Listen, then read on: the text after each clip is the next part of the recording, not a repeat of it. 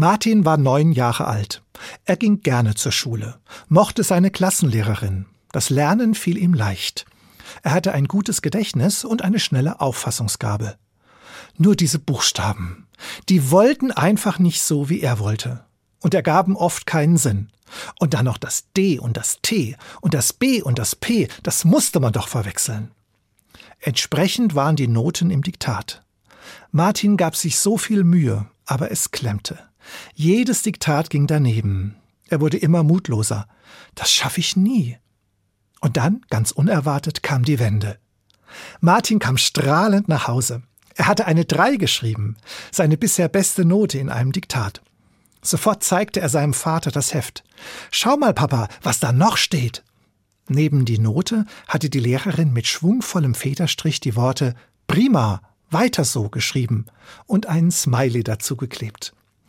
Von da an wurden Martins Diktatnoten deutlich besser. Weiter so.